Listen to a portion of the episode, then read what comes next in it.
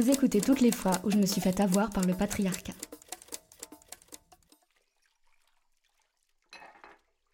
Je m'appelle Garance Souzy et aujourd'hui je vais vous parler du travail gratuit des femmes.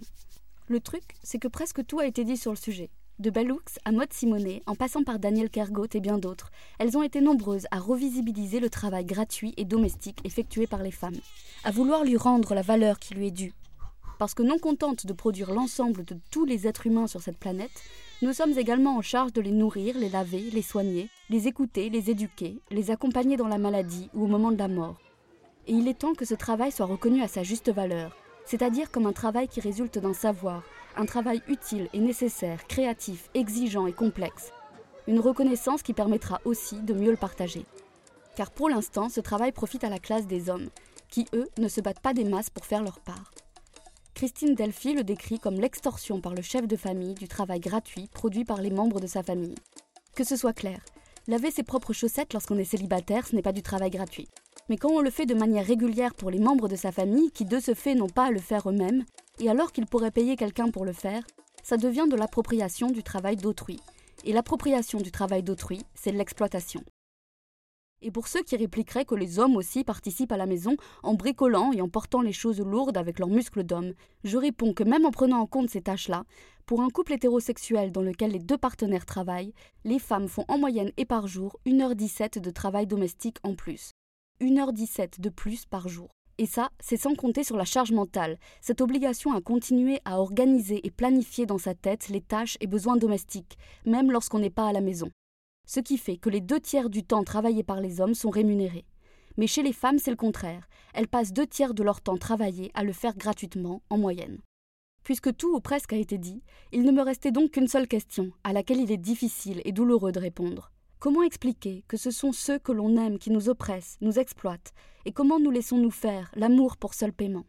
Pour commencer à y répondre, je vais vous raconter une histoire que j'ai écrite, qui ne parle pas de moi, mais peut-être de nous.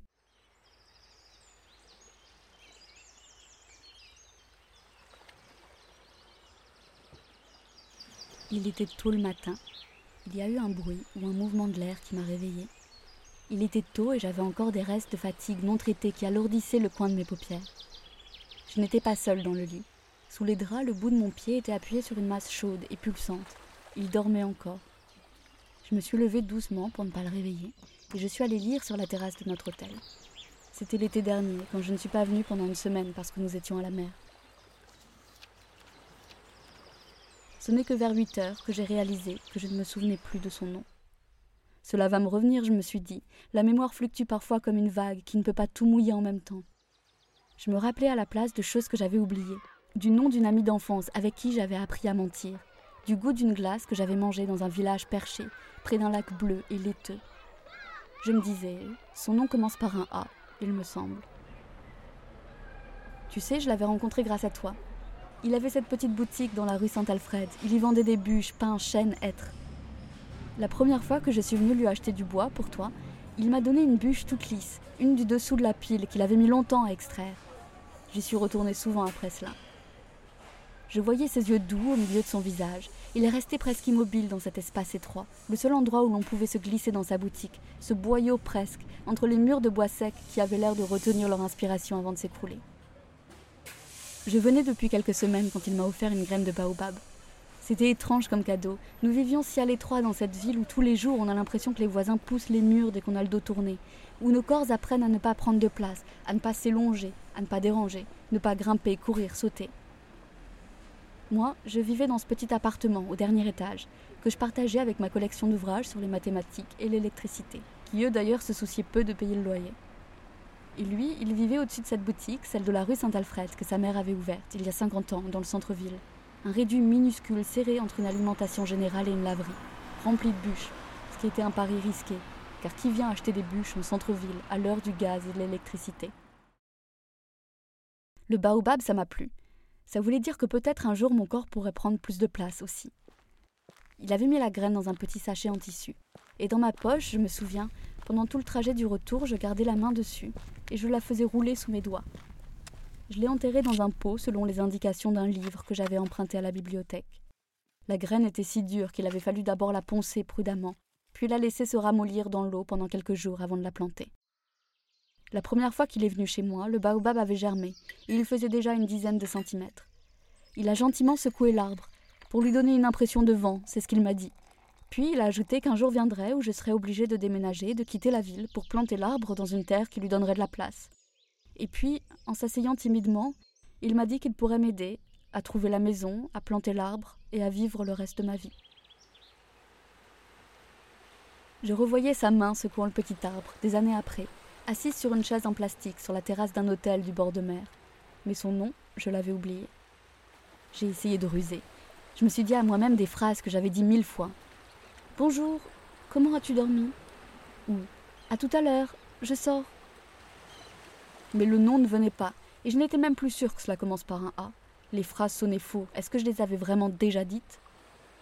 Je pensais à l'arbre, au baobab. Il était toujours dans un pot chez nous en ville. Nous n'avions pas trouvé la terre où le planter. J'ai pensé à appeler ma mère ou une amie, pour qu'au détour d'une conversation, elle me demande Au fait, comment va? Mais comme nous avions voyagé, il faisait encore nuit là où elles habitaient. C'était ridicule. Nous nous étions réveillés des milliers de fois ensemble dans le même lit. Nous avions deux enfants. Nous avions mangé des centaines d'œufs à la coque dans ces cocotiers peints que nous avions achetés un dimanche dans une brocante et dont j'aurais pu dessiner le motif exact de mémoire. Si nous n'avions pas été à l'hôtel loin de chez nous, j'aurais pu facilement retrouver son nom. Mais là-bas, personne ne nous connaissait. Là-bas, son nom n'existait que dans ma mémoire et je ne l'y trouvais plus. Je suis retournée dans notre chambre, il dormait encore. J'ai fouillé ses poches à la recherche de son portefeuille, de ses papiers. Mais j'ai fait du bruit, et il a commencé à se tourner dans le lit. Je me suis enfuie, avant qu'il me prenne en flagrant délit d'oubli, et je suis allée marcher sur la plage encore déserte. De lui, je n'avais rien oublié, à part son nom. Je me souvenais de l'odeur de forêt de son corps, que nos draps avaient pris après que nous nous soyons installés ensemble. Je me souvenais de sa manie de trop sucrer le café dans lequel il trempait des gâteaux secs, et de son amour pour la pâte d'amande de ces silences qui me semblaient parfois des trahisons parce que je ne savais pas ce qu'il pensait. Je me souvenais du sourire perdu de sa grand-mère, à qui il m'avait présenté, alors que déjà elle oubliait tout et avait du mal à le reconnaître, de ce corps fatigué et immatériel qui semblait avoir été posé dans un grand canapé de cuir, sur lequel, sans poids désormais, elle ne faisait aucun pli. Je me souvenais du goût d'anis de sa bouche lors d'un baiser une nuit, sur un pont au-dessus d'une rivière noire, et du bar en bois aux lumières tremblantes qui nous attendaient sur la rive.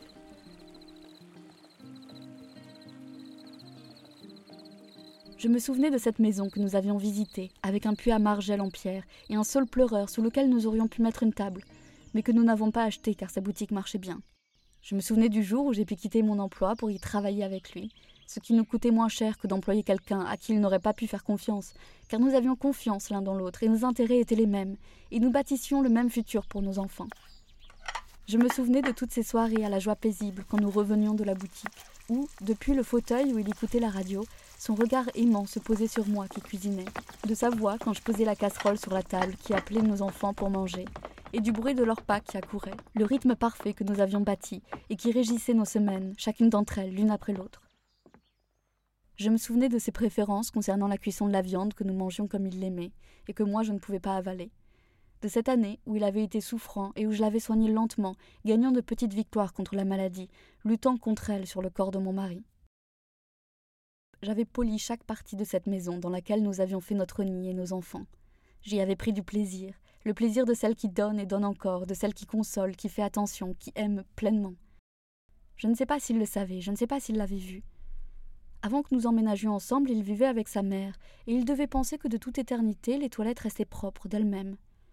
Dans un coin de son cerveau, il devait savoir qu'en tant qu'homme, d'une certaine manière, il avait un droit inaliénable à un émail resplendissant, sans lui-même avoir jamais à prendre en main une éponge et à se pencher sur le trou.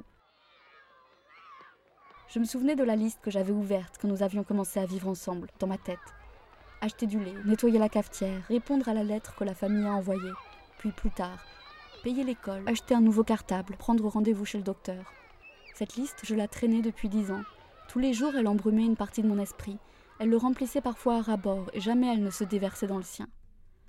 Je me souvenais d'avoir parfois regardé par la fenêtre, et d'avoir vu dans chaque habitation des femmes comme moi, qui s'engluaient dans les petites tâches invisibles, les petites tâches et les grandes, jamais récompensées, jamais additionnées, comptabilisées, toujours recommencées et les maris aimants qui récoltaient les fruits de l'arbre que nous faisions pousser avec toutes nos énergies invisibles, leurs dents blanches et rieuses qui s'enfonçaient dans les fruits mûrs de nos travaux. le noyau rongé jusqu'à l'os laissé sur la table que je devais nettoyer. Et moi et elle toutes, séparées et affairées, le dos courbé, la main qui connaît le geste, les enfants sur le cœur, les joies simples de l'ordre, les rires du dimanche et leurs mains dans nos mains. J'étais payée en amour, je n'avais pas le choix, c'était comme cela. Et je n'avais pas de quoi me plaindre, car je régnais sur une maison et une famille, dans laquelle parfois il me semblait que lui ne faisait que passer, ignorant tout de ce qui se cachait dans les renfoncements des placards, dans les minutes perdues de mes jours, dans les carnets des enfants. Et je revoyais son regard fier, parfois, d'avoir pour moi construit cette vie de loin, avec l'argent qu'il arrachait à la ville et qu'il laissait tomber de ses poches sur le sol de notre chambre à coucher, me permettant de ne plus avoir à sortir et à suer pour des boulots que je n'aurais pas aimés, qui m'auraient fatigué. Moi, je besognais dans le confort de chez nous, sans patron idiot, sans horaire, sans salaire, sans travail, sans vacances. Je me souvenais de la manière dont elle me regardait parfois avec admiration, de la boule de joie qui fourmillait alors dans ma gorge, et je devais détourner le regard pour ne pas qu'elle l'enfle et m'empêche de respirer. De la manière dont elle comptait les grains de beauté sur mon dos avec un air faussement sérieux et un doigt chatouilleur.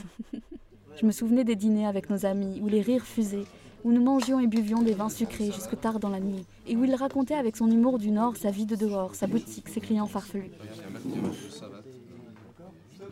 Je me souvenais de lui, mais pas de son nom.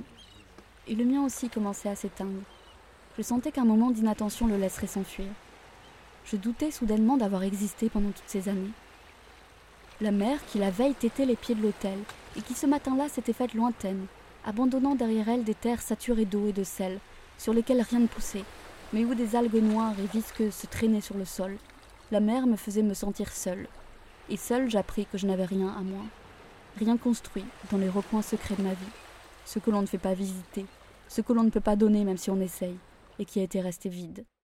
Alors je suis remontée dans la chambre, j'ai refermé ma valise que je n'avais pas défaite, et je suis partie.